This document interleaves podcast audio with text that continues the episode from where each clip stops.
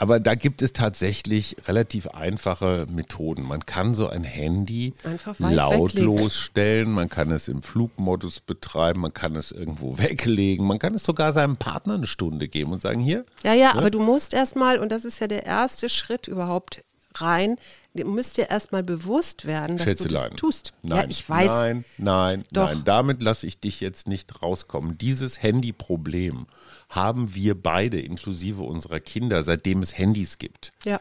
Tu bitte nicht so, als sei dir das gestern aufgefallen, dass du gelegentlich nein, nein, mal nein, nein, nein, dass ich das Handy-Problem habe, weiß.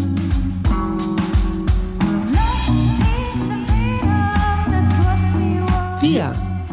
Arbeit, Leben, Liebe der Mutmach-Podcast der Berliner Morgenpost. Halli, hallo und ein wunderschönes Sommerwochenende wünschen wir euch, die Mutmacher der Berliner Morgenpost. Egal ob ihr im Auto, im Strandkorb, sonst irgendwo auf dem Divan oder, oder irgendwo in der Welt verbotenerweise im Büro einfach Podcast hört. Hier ist Hajo und mir gegenüber sitzt die strahlende Suse.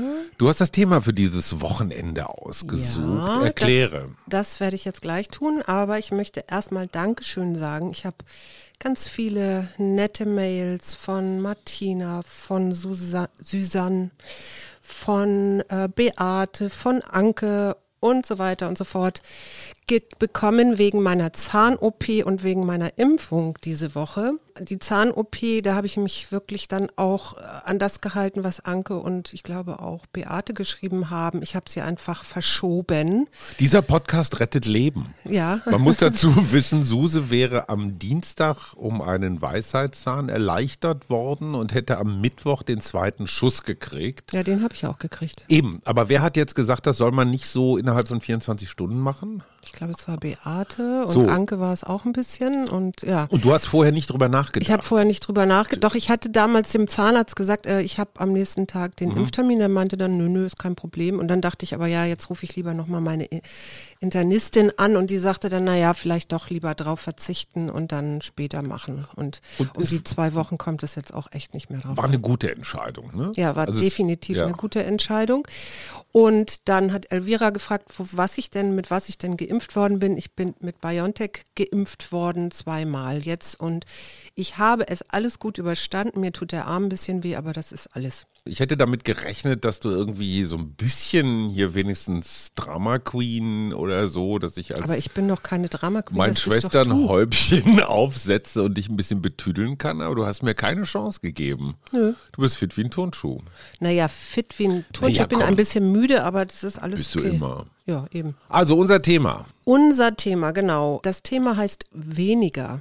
Das ist jetzt vielleicht merkwürdig, aber ich habe so den Eindruck, und wir bekommen ja auch Mails, unter anderem von Tanja, dass jetzt so diese Rückkehr ins ich sage mal, normale Leben in Anführungszeichen, doch auch die eine oder andere Verunsicherung mit sich birgt und auch diese große Frage, will ich das überhaupt? Äh, wir hatten ja letzte Woche auch die Zuschrift von Iris, die das ja so ähnlich mit einer Höhle beschrieben hat, ja, ihrer Corona-Höhle. Will ich überhaupt aus meiner Höhle rauskommen? Und ich glaube tatsächlich, dass das ein großes Thema ist, weil ich es unter anderem auch an mir beobachte oder mit Freundinnen darüber rede. Dieses, ich bin so ein bisschen verunsichert, wenn ich wieder raustrete. Ich äh, beobachte Leute, die sich auf alles stürzen und ich merke so, so, ich schrecke da so ein bisschen vor zurück. Hallo, ja, ich störe mal kurz, weil ich will euch von Steady erzählen. Steady, das ist unsere Wir-Community und das sind Menschen, die uns gerne unterstützen möchten, weil sie sagen, seit es euren Podcast gibt, hat er uns immer geholfen oder immer wieder weitergebracht. Und das war ja auch die Ursprungsidee dieses Podcasts, dass wir nämlich etwas Positives in der Pandemie in die Welt setzen. Guckt es euch doch mal an unter steady, schreibt sich wie ready nur mit st.fm schrägstrich wir. Und jetzt geht's weiter. Sturzzögern. Sturzzögern. nee, das Interessante ist, wir haben gestern Abend drüber geredet. Ich habe gesagt, hey Baby, die, die Restaurants sind seit naja, einer guten Woche wieder offen und wir waren noch nicht einmal aushäusig essen. Naja, und doch einmal im Kreuzberger Himmel. Gut, einmal im Kreuzberger Himmel, das war aber auch wirklich, um Andreas Tölke wiederzusehen. Ja. Aber ansonsten haben wir diese Möglichkeit jetzt gar nicht so wahrgenommen. Warum? Also ich, ich kann mir das nicht erklären. Warum nicht? Na, das, also ich könnte jetzt von mir sagen, das ist auf der einen Seite immer noch diese etwas, diese Unsicherheit. Ist es wirklich durch? Ja, oder sind wir wirklich durch? Nein, sind wir nicht. Nee, sind wir nicht.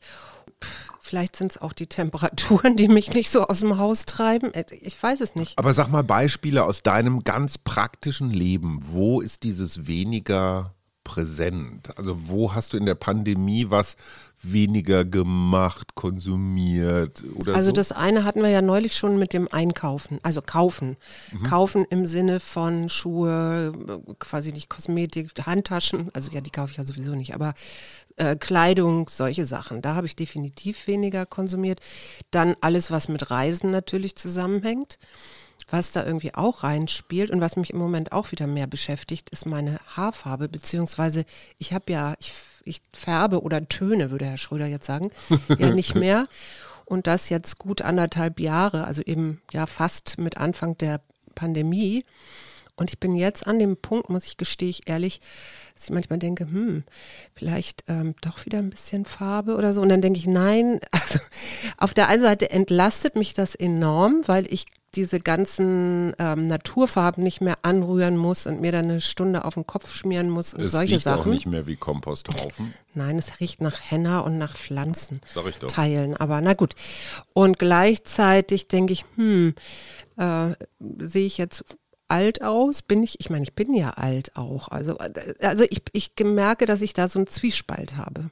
Mir fällt diese weniger Debatte in der Politik auf, Ja. weil wir kriegen ein gerade schon wieder so eine Stimmung. Also ich will jetzt gar nicht pro Grün reden, aber dieses Narrativ, die Grünen als Verbotspartei, als Spaßbremsen, ähm, das finde ich so falsch und auch so so unerwachsen. Aber es ist ein immer wieder gerade von grünen Freund Christian Lindner so ins Spiel gebrachtes Argument, so von wegen, wir haben ein Recht auf viel. Und die wollen uns was wegnehmen. Die wollen das Benzin teurer machen. Wir dürfen nicht mehr so schnell Auto fahren. Ich finde dieses Verbotsnarrativ einfach total bescheuert. Ja. Weil es gibt sehr viele gute Regeln und auch Verbote. Ja, es gibt zum Beispiel das Verbot, besoffen Auto zu fahren. Niemand würde auf die Idee kommen, zu sagen, ey, das ist doch unsere Freiheit, mit vier Promille über den Kudamm zu braten oder sowas. Das heißt, das, was da als Verbot, ich sage mal, diskreditiert wird, ist in Wirklichkeit doch nur eine Regel mit der Idee, hey, wenn wir alle ein bisschen Verzicht üben, was ich übrigens eine sehr schöne deutsche Wortschöpfung finde. Ja. Verzicht üben. Ne? Ja. So. Und verzichten ist ja was ganz anderes, als ich lasse mir was verbieten. Ja, weil ich ja, aber weil ich es äh, freiwillig tue. Genau, ja? das Oder weil ich. das meine Entscheidung ist. So. Wenn aber natürlich, also so, das ist jetzt nur ein Perspektivwechsel. Ob das meine Meinung ist, ist was anderes. Aber wenn ich aber denke, ah, jetzt werde ich beschnitten in meiner Art, meinetwegen Auto zu fahren oder mein Auto permanent zu benutzen, ja, äh, weil die Grünen da, äh, was weiß ich, womöglich die Benzinsteuer erhöhen könnten oder sowas, ja. Ich finde aber, die, die Argumente sollten viel früher anfangen. Wer gibt dir eigentlich das Recht, ein Auto zu benutzen, so viel und so weit und so PS-stark und so verbrauchsintensiv überhaupt? Ja, Bei mir liegt da ein, ein Weltbild zugrunde und das finde ich das wirklich spannend und ich glaube, das ist ein Weltbild, da müssen wir hinkommen. Dieses Weltbild lautet, wir Menschen auf diesem Planeten sind alle gleich. Das geht schon bei Impfen los. Ja? Ja. Impfen wir eigentlich, wir reden immer von Impfgerechtigkeit. Ist das impfgerecht, dass wir unsere Risikogruppen alle durchimpfen und dann den Rest? Was ist eigentlich mit den Risikogruppen in Afrika? Ja. Warum werden, werde ich nicht Risikogruppe jetzt schon geimpft, aber ganz viele Alte oder Kranke oder so, die es in Afrika bräuchten, nicht? Das heißt, wenn wir unseren Gerechtigkeitsbegriff einmal global formulieren würden, zum Beispiel auch mit der Überlegung, gehört das Öl, was zufälligerweise unter der Wüste von Saudi-Arabien ja. rumliegt, Gehört das wirklich den Saudis? Gehört das den paar Scheichs oder ist das so eine Art, ich sag mal, Allgemeingut, dass es möglichst fair zu verteilen gilt? Das gleiche ist bei Wasser, bei sauberer Luft und, und, und. So, und wenn wir diese dieses Weltbild zugrunde legen, dann sind das keine Verbote, die da ausgesprochen werden, sondern es ist der Versuch, totale Ungerechtigkeiten ein klein ja. bisschen gerechter zu gestalten. Ja. So, jetzt die Psychologin. oh Gott. Hans Magnus Enzensberger hat schon 96 gesagt, das ist ja schon eine ganze Weile her. Knapp, selten, teuer, begehrenswert. Und damit hat er nicht gemeint, was weiß ich, der große SUV vorm Haus und der fette Urlaub mehrfach im Jahr mit ähm, dem Flieger unterwegs, sondern da meint, damit meinte er elementare Lebensvoraussetzungen wie Ruhe, gutes Wasser, genügend Platz, ja, letztendlich Zeit und Aufmerksamkeit. Umwelt und Sicherheit. Wenn du diese Grundvoraussetzungen oder Lebensvoraussetzungen mal voraussetzt, äh, dann hast du kommst du in ein ganz, eine, eine ganz andere Perspektive. Und das, was wir hier, glaube ich, in, in Deutschland haben, ist, dass wir nach dem Krieg, also so, ich würde sagen, die Jahrgänge so von 50 bis 80 oder so, ja permanent auch vorgelebt haben, äh, wir haben Ressourcen, wir können die äh, fördern, wir können unseren Wohlstand hoch Steigern. steigern genau. Ich Und- kann da ganz, ganz kurz eine Geschichte Ja. diese Woche. Ich habe eine Veranstaltung moderiert, da war unter anderem Professor Monika Schnitzer zugeschaltet. Die kennt man als Wirtschaftsweise, also der Sachverständigenrat der Bundesregierung zur Beurteilung des Volkswirtschaft, äh, so ähnlich, ne? Wirtschaftsweise. Und die hat einen Vortrag gehalten, so wie geht's weiter nach Corona, nach der Pandemie. Und alle Charts, die sie gezeigt hat, Grafiken, Kurven, was auch immer, waren nur unter diesem Aspekt Wachstum. Es ging darum, die Eurozone wächst und so, die, die, die Amis so, die Chinesen so und so. Es ging immer nur um mehr. Das, Ja. war, das war der einzige Maßstab. Da stand nirgendwo qualitatives Wachstum. Also wie viel von dem. quantitativ. Es war nur Menge. Und ich finde es total interessant, mal qualitatives Wachstum zu betrachten und zu sagen, hey, wenn wir mal eine neue Berechnung zugrunde legen, wie viel von diesem Wachstum ist eigentlich verträglich mit Mutter Erde? Also wie fände Mutter Erde dieses Wachstum? Dann würde man vielleicht zu ganz anderen Zahlen kommen. Ja, es ist ja vor allen Dingen begrenzt. Ich meine, das muss man sich ja auch mal vor Augen halten. Ne? Es ist ja nicht so, dass wir jetzt hier ohne Ende, keine Ahnung, Uran oder Lithium oder was auch immer fördern können. Selbst ne? Wasser. Ich, was ich Wasser, damit ja. nur sagen will, das, was du sagst, dieser, dieser Geist, in dem wir auch groß geworden sind, Mhm. eine Wirtschaftswunder, Aufschwung, der ist natürlich sowas von implementiert. Wenn Ja. das die Chefberaterin der Bundesregierung ist, dann gucken die nicht auf Qualität, sie gucken nur auf Zahlen. Ja. Und warum? Weil sie damit Wahlen gewinnen. Weil die Menschen natürlich wählen den oder diejenige, die weniger Steuern, mehr Einkommen, mehr Arbeitsplätze, mehr Umsatz, mehr Boni und so weiter. So. Ne? Also insofern ist dieses Verzichtsthema schon auch sehr unpopulär. Es ist unpopulär, aber es gibt ja jemanden, der hat darüber ein ganzes Buch geschrieben, das ich glaube zu der damaligen Zeit, als das erschien, wirklich so, ein neue, so eine neue Religion Lass wurde. mich raten. Na? Erich Fromm? Genau. Ah, haben oder sein. Haben, vom Haben zum Sein letztendlich. Ne? Das war unsere Bi also eine unserer Bibeln damals. genau. Ich habe nicht alles verstanden, muss ich sagen. Ja, und ich, ich meine, was man vielleicht nochmal, um in dieser, in diesem Wirtschaftswunder-Generation zu bleiben, ja, äh, was da natürlich auch eine Rolle spielt, sind diese Glaubenssätze, die uns ja auch übermittelt worden sind. Ne? So erst die Arbeit und dann das Vergnügen. Von nichts kommt nichts, auch so ganz beliebt, ja. Dieses, ich ich komme jetzt, ich brauche jetzt vielleicht mal Ruhe oder wie komme ich eigentlich so ein bisschen wieder zu mir? Also äh, zu dieser Orientierung, die eben nicht nur außen ist, höher, schneller, besser, mehr, sondern eben im Inneren auch mal wieder zur Ruhe, zur Zeit, zur Besinnung, zum äh, in meiner Verbindung mit mir selber sein. Da kann ich dir aber auch wieder so eine Alltagserfahrung berichten. Wir haben ja tatsächlich in den letzten anderthalb Jahren echt wenig Klamotten gekauft. Ich habe mir dieses spektakuläre Blumenhemd zugelegt, weil das ging einfach nicht anders. Das, das war, hatte eine magische, eine magnetische Anziehungskraft. Ich, ich war damit neulich bei Lanz und kriegte wirklich auch so total nette Zuschrei äh, Zuschriften aus der ganzen Welt. Worauf ich hinaus will.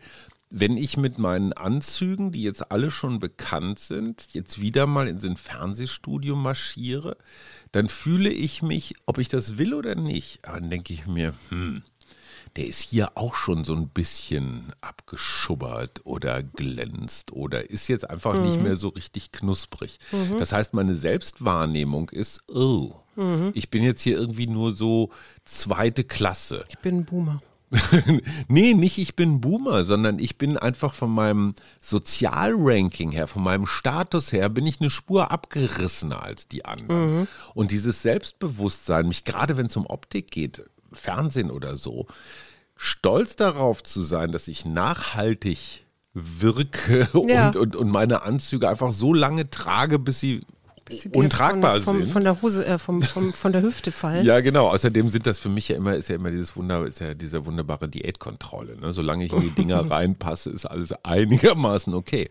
Aber verstehst du, was ich ja, meine? Ja, ja. ja, Klamotten zeigen nach außen ja auch, hey, der kann sich was leisten. Mhm. Ne? Wir, fahren ein 26, wir fahren ein 26 Jahre altes Auto zum Beispiel. Das hat inzwischen den Status eines Youngtimers. Mhm. Also wir sind nach vielen Jahren der Uncoolness, sind wir jetzt inzwischen wieder cool mit unserem Auto. Aber das ist auch sowas, wenn ich mir gerade so zum Beispiel Klassenverbünde angucke und, und Eltern von Mitschülern oder so, für die ist ein Auto ein ein Ausweis von ja, erfolgreichem Leben. Das hängt natürlich auch damit zusammen, wenn ich lerne immer erst die Arbeit und dann, ja. Mhm, also mhm. arbeiten, arbeiten, arbeiten. Und dann kommt ja irgendwann der Moment, wo ich mich mal belohnen muss. Mhm. Ne? Und diese Belohnung mal etwas gönnen. Mhm, so, ne? genau. das, das, kennst du auch von mir, das sage ich, sag ich manchmal auch. Weil das ja dann mein Wohlgefühl wieder steigert und ich mich quasi sage, ja, ich habe es jetzt, ich habe mir was gegönnt, ja. Und dann kannst du hinterher wieder noch mehr arbeiten. Würdest du sagen, dass, äh, was hast du dir, würdest du sagen, das Blumenhemd ist das, was du dir mal wieder gegönnt hast? Ja. Mhm schon so, wobei ich interessanterweise schon ganz häufig, da bin ich echt auch ganz stolz auf mich, auf so einer Metaebene bin mhm. und aus diesem Leistungswahn, das habe ich übrigens auch von unserem großen Sohn gelernt, der sich ja. meiner Leistungslogik einfach jahrelang einfach widersetzt Komplett. hat, der Kerl, ja, was eine Unverschämtheit. Nein, ich, ich bin ihm extrem dankbar, weil das war eigentlich für mich der Anstoß, einfach mal meine Glaubensmuster oder auch meine Antriebsmuster zu hinterfragen. Mhm. Ich war Donnerstag bei der Deutschen Welle, fahre ich immer mit dem Fahrrad hin und für mich ist es seit Jahrzehnten klar als Radfahrer, ja. dass ich jeden anderen Radfahrenden als irgendwie so eine Art Gegner betrachte. Ja, also naja, gut, aber das liegt ja auch an deiner Rennradkarriere. Ja, aber egal. Also ich betrachte Radfahren immer als Wettbewerb. Mhm. Ich versuche inzwischen tatsächlich, auch weil es immer heißer wird und ich so schnell schwitze, ich versuche bewusst langsam zu fahren. Mhm. Belust aus die, äh, also das ist für mich so eine Alltags, so ein Alltagswahn, ich muss da mehr leisten. Mhm. Und einfach ganz bewusst zu sagen, nein, ich mache langsamer. Mhm. Ich, ich fahre jetzt auch mal hinter dieser älteren Dame her, ohne sie zu überholen. Ja. Und du weißt, was mich das für eine Überwindung kostet. Ich habe gerade, ich musste lachen, weil ich gerade daran denke, dass ich ja manchmal die ältere Dame bin, weil ich das genau das Gleiche tue. Mhm. Jetzt nicht wegen Schwitzen oder so, sondern weil ich immer denke, nee, ich, also jetzt zum Beispiel gestern zum, äh, vorgestern zum Impfen, mhm. da habe ich einfach nur gedacht, ich fahre jetzt ganz entspannt und ich fahre auch so los, dass ich Zeit habe, mhm. damit ich wirklich so ganz in Ruhe da ankomme, ohne diese Hektik und ohne mal eben schnell, auch um mich so ein bisschen oder mein, mein Immunsystem nicht so zu, wie sagt man, anzugreifen, aber auch um, um selber so in, in der Entspannung zu sein beim du Arzt. Du ja auch mehr. Ja. Also mal ganz abgesehen davon, Definitiv, ja. Also ja. es ist angenehmeres Unterwegssein, weil du nicht immer so auf der Überholspur ballerst. Mhm. Aber genau. nochmal, wie komme ich da hin zum weniger? Da, da kommen wir auch gleich hin. Ich, ich wollte jetzt doch trotzdem nochmal eben sagen, was das eben auch macht, weil je mehr du in Stress gerätst, ja, also je stärker die Belastung wird, umso größer ist eben auch die Gefahr, dass du immer wieder diesen Kick der Belohnung brauchst, mhm. ja. Also das wiederholen zu wollen, weil natürlich, wir wissen es ja alle, Dopaminausstoß, ja. Mhm. Also Belohnung, Belohnungssystem aber, angestoßen. Aber da muss ich mal kurz rein. Was mich belohnt, entscheidet das das Dopamin? Also sagt das der Körper? Nein. Weil Beispiel, ich fahre schnell Rad und hole mir da meine Dopaminschübe, indem ich andere überhole. Völlig sinnlose Überholmanöver, weil an der nächsten Ampel stehst du sowieso wieder zusammen. Kriege ich Dopamin für? Kann ich meinen Körper oder mein System so umbauen, dass ich das Dopamin dafür kriege, dass ich keine Ahnung, das Blümelein am Wegesrand äh, betrachten kann oder jemand anderem den Vortritt lasse oder so. Ja, kannst du. Also überhaupt diesen ganzen Umbau, das ist ja so ein bisschen auch dieses ähm, weniger oder ins weniger kommen womöglich. Ne? Wobei weniger hört sich immer so, Da geht's schon los. ne? ja, finde mal ein anderes Wort dafür. Du hast was dazu Verzicht üben, hast du vorhin gesagt. Man könnte ja auch vielleicht sagen, ins Sein kommen. Ich würde sagen bewusster. Ich würde das Ja. weniger einfach streichen und sagen bewusster. Weil weniger bewertet es im Sinne von weniger ist schlechter. Mhm. Ich habe weniger Geld, ich habe eine kleinere Wohnung. Immer wenn ich was weniger habe, bin ich eher ärmer. Ja. Ne? Wenn Oder ich, fühle mich zumindest. So, Genau. Ne? Wenn ich also, sage, ich ich wirklich bin, ist ja eine andere Frage. bewusster ist vielleicht so eine Lösung. Ja, Aber das geht ja Fall. schon los, dass unsere ganze, unsere ganzen Worte sind ja schon fast diskreditierend. Mhm. Mehr ist besser. Ja, ich, ich war, ja, und ich weiß auch immer, dieses Geiz ist geil und diese. Ach, auf. Aber auf jeden Fall ist natürlich, je mehr wir meinen, uns belohnen zu müssen, weil wir arbeiten ohne Ende, Mhm. ist ökologisch ist das eine totale Katastrophe. Absolut. So, ne? Also deswegen ist es auch vielleicht nicht verkehrt, mal über das weniger nachzudenken. Äh, ja, und wie gelingt das? Also das erste ist, glaube ich, immer erstmal Ruhe und Stopp, Stopptaste drücken. Ne? Warum treibt es mich zum Beispiel äh, zu Amazon? Da sind wir sehr viel bewusster als Ja, früher. also ich habe tatsächlich darüber nachgedacht, wo meine äh, Mehrthemen sind. Mhm. Und eins meiner Mehrthemen ist tatsächlich Bücher kaufen. Mhm. Und zwar, ähm, das ist dann eben meine Frage, warum treibt es mich eigentlich zu Amazon? Also wenn es mich nicht in die Buchhandlung treibt, was es ja manchmal auch, also oder auch oft tut, aber und warum bestelle ich das nächste Buch, obwohl ich doch genau weiß, da liegen noch drei ungelesen rum? Eher 30. Äh, Gut. Okay, also Aber ist ja die Moment, nächste Frage. Die nächste Frage ist dann nämlich, welchen Mangel will ich damit Genau. möglicherweise überdecken? Ich kann dir da aus meiner Warte sagen, ich würde es eher mit einem intellektuellen Komplex, also in meinem Fall, ähm, begründen. Ja. Ich würde gerne mitreden können. Ich würde das tatsächlich gerne wissen, was in dem Buch steht. Ja. Und durch den Kauf habe ich den Eindruck, jetzt habe ich es schon. Ich habe das aber noch gar nicht gelesen, das Buch. Ja. Aber das Kaufen hat für mich so diesen, wie soll man sagen, fast Erlösungsgefühl. Jetzt weiß ich ungefähr, was da drin steht. Besitzen heißt verinnerlicht haben. Ja, aber ich würde sagen, es gibt, ich habe eine Stärke, also jetzt könnte, könnten wir auch den Du hast Stärken ganz viele Brille aufsetzen.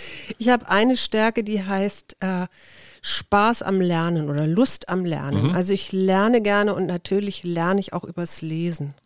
So. Und ich glaube, das bedient einerseits meine, Sp- meine, meine Stärke. Ne? Also das ist einfach, da werde ich, da, wenn ich dann so lese und wieder was dazu lerne, komme ich tatsächlich in Flow. Gleichzeitig aber, glaube ich, kompensiere ich da manchmal auch eben so einen gefühlten Mangel, den ich, glaube ich, gar nicht habe, aber der sich manchmal so anfühlt wie jemand, der jetzt, ähm, wenn ich jetzt an meine Judith denke zum Beispiel, also von der positiven Psychologie, meine ähm, Lehrerin, die ist, äh, die wird jetzt Professorin und ist ja schon Doktor. Ich habe meinen Doktor ja nicht gemacht. Und manchmal denke ich, kompensiere da eben so ein bisschen dieses Gefühl von, ich weiß nicht genug. Auf der anderen Seite kann ich dir sagen, als jemand, der Bücher schreibt, heul ich natürlich innerlich, ja. Mhm. Bei mir ist es ja völlig wurscht, ob die Menschen das Buch lesen oder nicht oder damit, was Ich weiß dachte, ich. du schreibst Bücher, damit Leute das lesen, damit sie das sich ist eine, weiterbilden. das ist der idealistische Teil, aber der ganz pragmatische Teil ist, ich möchte Bücher verkaufen oder dass Bücher verkauft werden, äh, damit ein bisschen mehr Geld reinkommt. Ganz ja, das einfach. ist das so ähnlich wie Shari das äh, gesagt hat im Podcast. ist ne? genau der Zwischen- gleiche Konflikt, ja? Ja. Ich möchte, dass meine Bilder verkauft werden, aber ich verballer sie nicht an irgendwelche gewissenlosen Galeristen um jeden Preis. Ja, ich möchte, Das dass heißt sie also, wertgeschätzt werden. ne? Dieses weniger bedeutet immer auch, dass irgendwer anders weniger bekommt. Und zwar nicht nur Jeff Bezos in diesem Fall bei Amazon.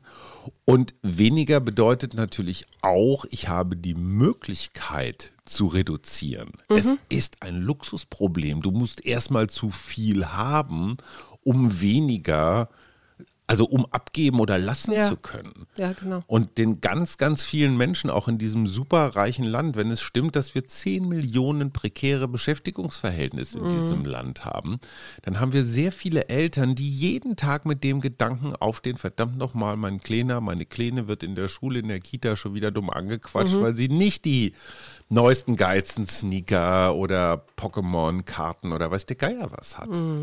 Ja. Das heißt, ne, wir, wir führen eine Luxusdebatte. Wir führen eine Luxusdebatte. Es gibt aber auch tatsächlich ja Studien zum problematischen Kaufverhalten. Also wo es eigentlich schon so ein bisschen mehr in die Ecke Kaufsucht gibt, ne? Kaufsucht geht. Was man da rausgefunden hat, dass quasi kaufen, ich kaufe mir etwas, um meine unsichere Identität zu stärken. Ne? Das heißt, es geht nicht um das Objekt, was du kaufst, sondern es geht Nee. um den Akt des Kaufens. Ja, der Akt des Kaufens ist das eine. Das zweite ist, ich erhoffe mir damit quasi Statussymbol, ähm, dass ich zum Beispiel in meiner Peer Group ähm, wahrgenommen werde oder anerkannt werde. Ja, also ich meine, bei Jugendlichen siehst du das ja ganz stark, dass die, ich weiß, das war bei uns im, in meiner Generation noch nicht so Thema, aber in der, die danach kam. da Sagt jede Generation. Ja, stimmt, stimmt, stimmt. Äh, dass, dass, dass ich dann dachte, oder dass, dass das eine Levi's schwer angesagt war genau. und wenn du die hattest, gehörtest du halt dazu. Ne? Also es ist auch so eine Und es Gruppenfrage. gab Pelomino von C und A und wer die hatte, war ein Loser. Genau. Ne? Und man sagt, man sagt eben, oder man, man hat herausgefunden in diesen Studien, dass die Identität, also jemand, der eine unsichere Identität hat, ne, der, der unsicher in, seinem, Mhm. in seiner Selbstwahrnehmung ist, dass der umso eher bereit ist, Geld auszugeben oder zu kaufen, Mhm. zu kaufen, zu kaufen, um sich eine Identität, wenn du so willst, zu kaufen. Sicherheit zu kaufen, Selbstsicherheit zu kaufen. Und, Mhm. Und ich dazu- meine, hey, gerade Kinder oder beziehungsweise Heranwachsende in, in dieser Pubertätsphase, die ja, also Klar, Pubertät und Unsicherheit unsicher. Ja. Mhm, ist, ist, ist eins. und genau. ich habe den Einfluss, dass diese äh, Einfluss ist super, super Ja. Versprecher. Gerade diese Influencer, ja, machen sich das ja so brutal zunutze. Ne? Ja, genau, Die das ist dann das unseren Nächste. Mhm. Kindern, du bist ein besserer Mensch, wenn du diese Sneaker hast. Genau, und damit, äh, dadurch, dass das so personalisiert ist Mhm. inzwischen, diese, diese Marketingstrategien, äh, hältst du natürlich dieses Konsumverhalten auch aufrecht, ja.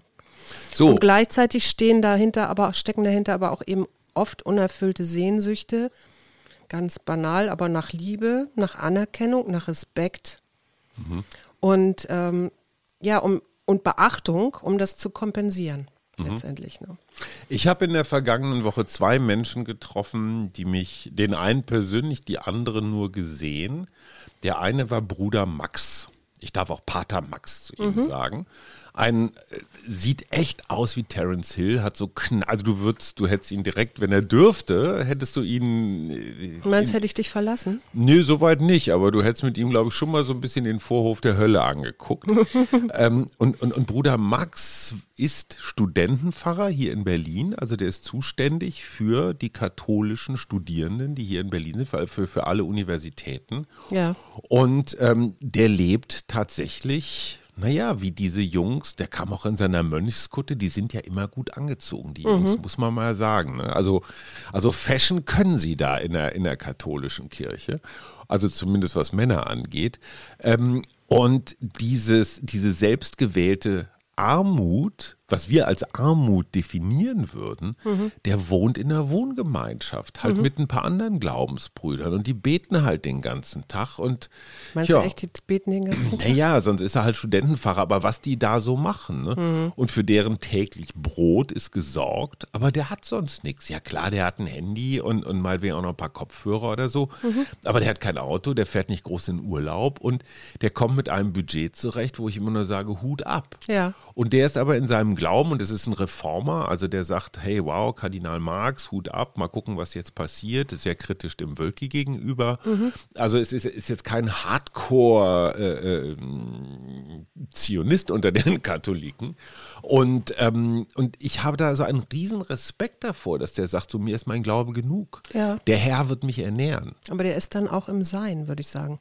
Naja, aber das ist ja schon gar nicht so schlecht. Also da, da wollen wir alle so hin schlecht. mit allen möglichen Mitteln. Die zweite Person, die mich schon am frühen Morgen tatsächlich zu Tränen gerührt hat, Night Birdie eine Frau von 30 Jahren mhm. ähm, stand auf dem, was in, in den USA, ich glaube America's Got Talent heißt das. Ähm, das ist sowas wie Deutschland sucht den Superstar, so, mhm. eine, so eine Castingshow. So, die singen da. Da oder? steht eine, genau, eine 30-jährige Frau mit einer unglaublichen Ausstrahlung, mit einem unfassbar gewinnenden Lächeln. Mhm. Und man denkt sich, ha, die ist ein bisschen dünn. Ist die magersüchtig oder sowas? Mhm.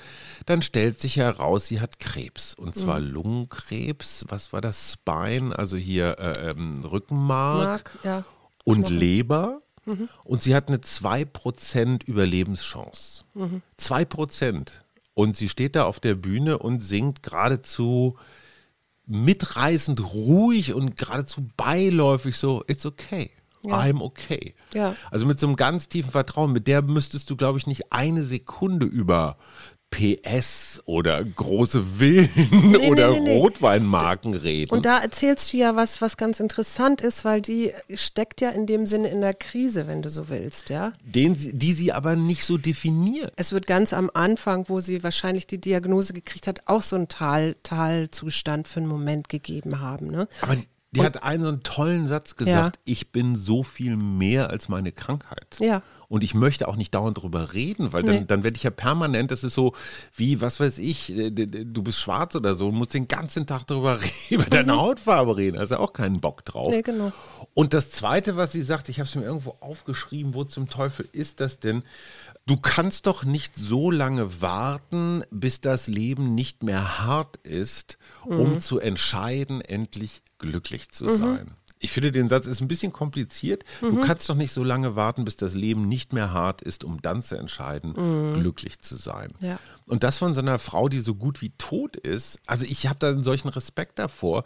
Mhm. Und, und, und die würden niemals irgendeine Mehrdebatte führen wollen, mhm. ja, sondern die würden sagen, ey, es ist gut, es ist alles prima, ich will gar nicht mehr, ich, ich will eher weniger. Ja, ich meine, wir reden immer so über Menschen mit SUV und so weiter und so fort. Und wir sind ja, letztendlich haben wir ja, leben wir ja hier auch im Luxus. Also ich glaube, es sind so die kleinen Sachen, die, die so diese Achtsamkeit für das eigene Verhalten. Ja, wenn ich davor sitze vor meinem Rechner und ich lese, ah, es ist ein neues Buch über, keine Ahnung, irgendeine neue psychologische Methode. Damit kann man mhm. mich ja immer ganz gut kriegen. Ne? Stimmt ähm, e-, erschienen. Und dieser erste Impuls, ich bestelle mir das, weil ich muss das haben, vielleicht mhm. weil ich irgendwie dann denke, ich, ich habe dann auch das Wissen, ähm, diesem ersten Impuls nachzugehen und zu sagen, so stopp mal, Moment mal.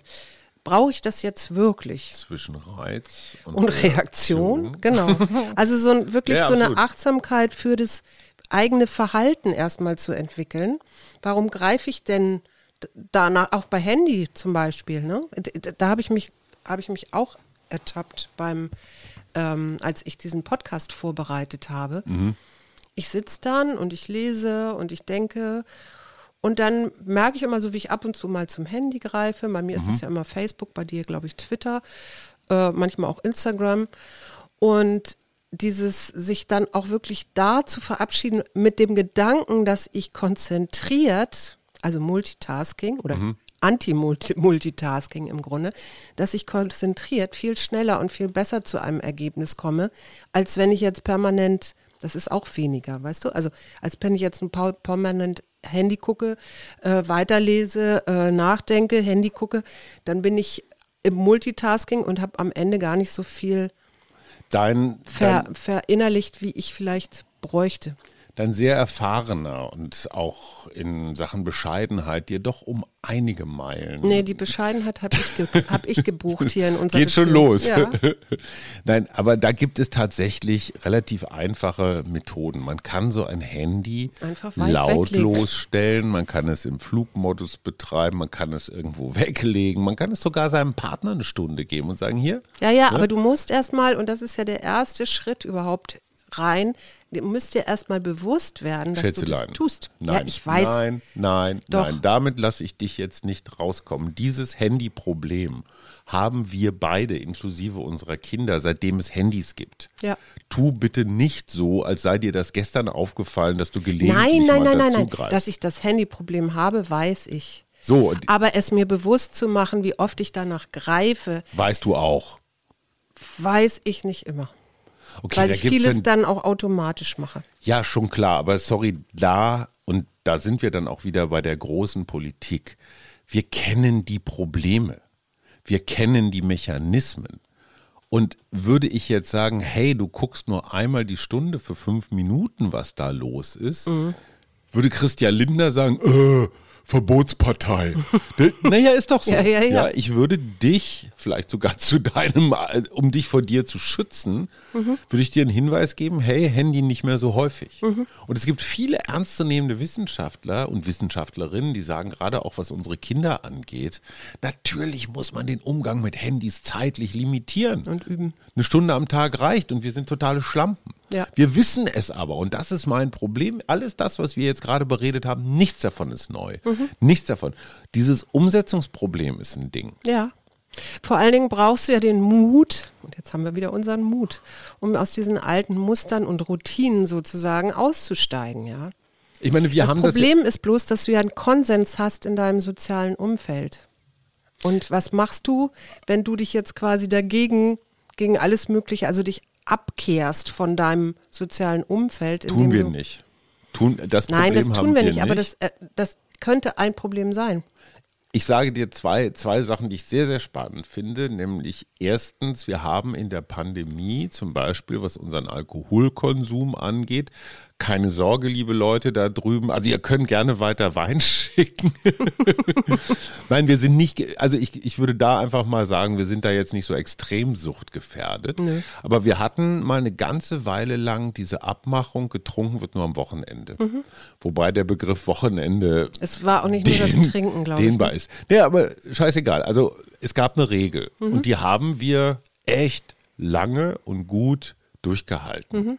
Und das, das hatte auch gar nichts von Verbot, ganz im Gegenteil. Ich kann mich erinnern, es hatte sogar ein Mehr an Genuss, weil wir uns drauf gefreut haben. Und wir haben auch gesehen, so, huh, Mhm. ne, so am Mittwoch, wenn man sich dachte, ach, jetzt könnte ich mal ein Gläschen vertragen, einfach mal nicht machen. Mhm. Und das Gleiche erleben wir jetzt in der kommenden Woche. Und das finde ich super, super spannend. Wir haben mit der Deutschen Telekom, ja, ihr seid es, die Gangster in Magenta, die Magangst, Magangster. Ma- Magenta-Gangst. Echt, seit Jahrzehnten werfe ich euch jeden Monat eine respektable dreistellige Summe in den Rachen. Und jetzt haben wir doch tatsächlich die Unverschämtheit besessen, unseren Mobilfunk- und Datentarif ein klein wenig zu reduzieren hier für zu Hause. Ne? Und das ist weniger. Liebe Telekom, wir wollen ein bisschen weniger. Wir wollen zum Beispiel kein Magenta TV, weil uns das alles völlig scheißegal ist, was ihr da sendet. Du wirst bestraft dafür. Die haben uns eine Woche lang vom Internet, also wir haben kein WLAN, wir sind komplett abgeklemmt. Ja, was irgendwie auch ganz schön ist, oder? Ja, aber das zeigt natürlich erstens mal diese bescheuerte Konsumlogik immer mehr.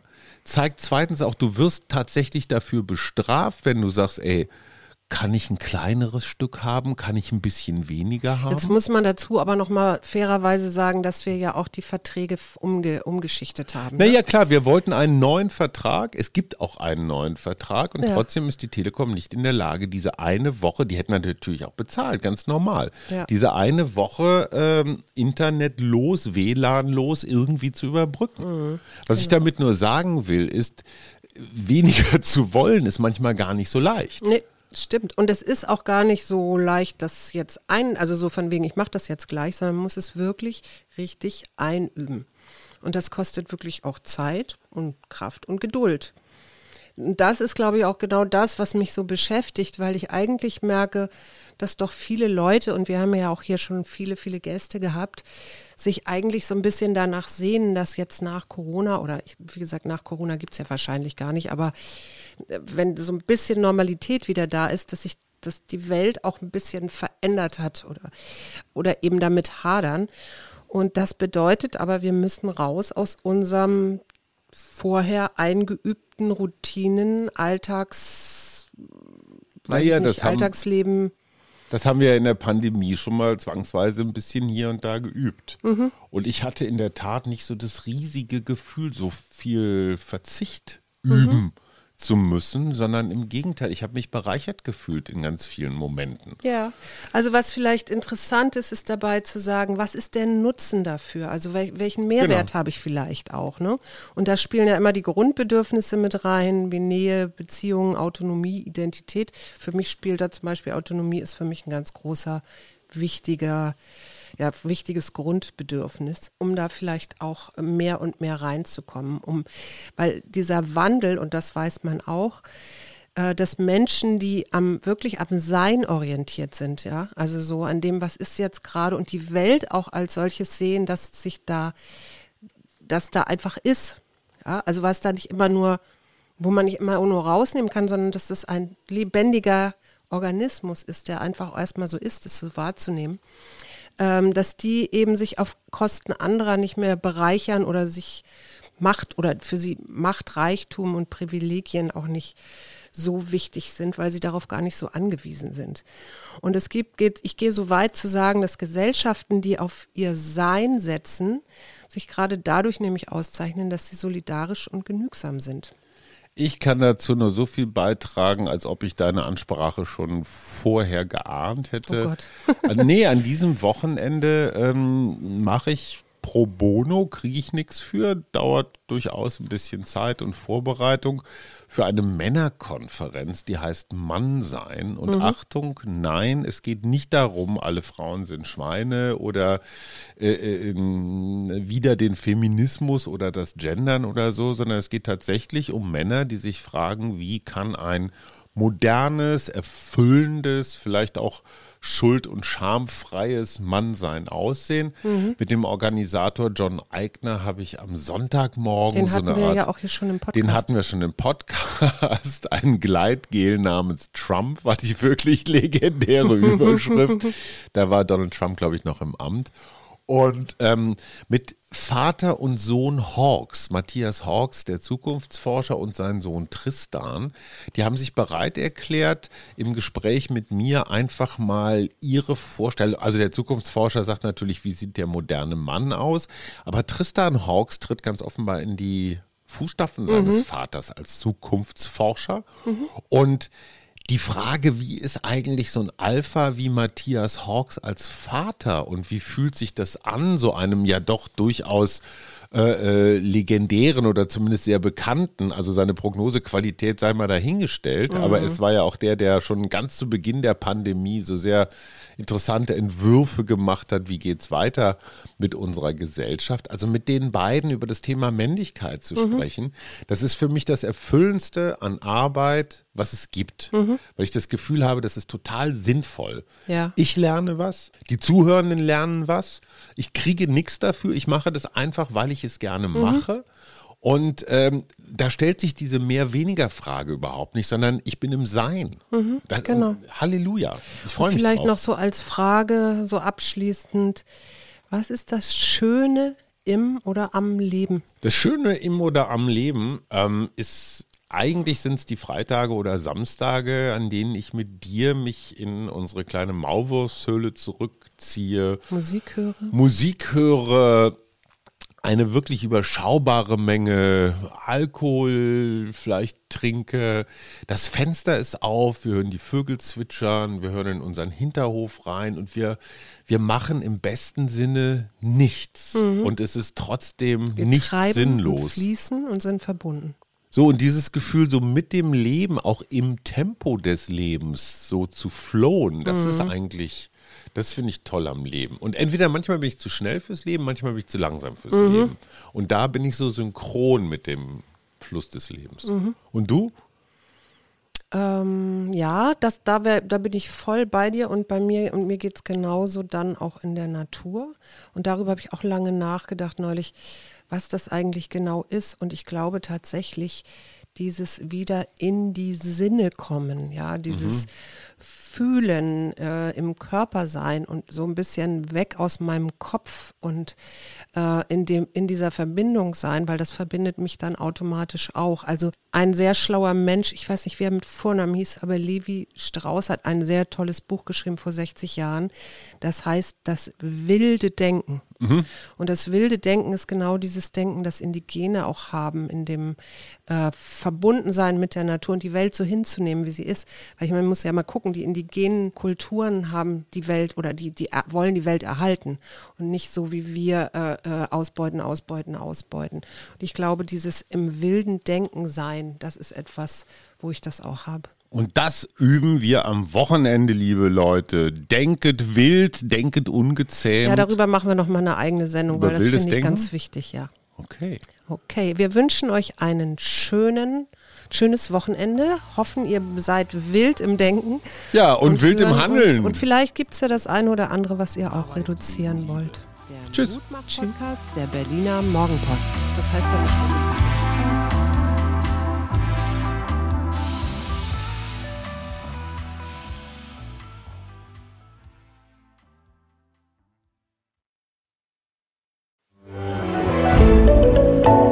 Podcast von Funke.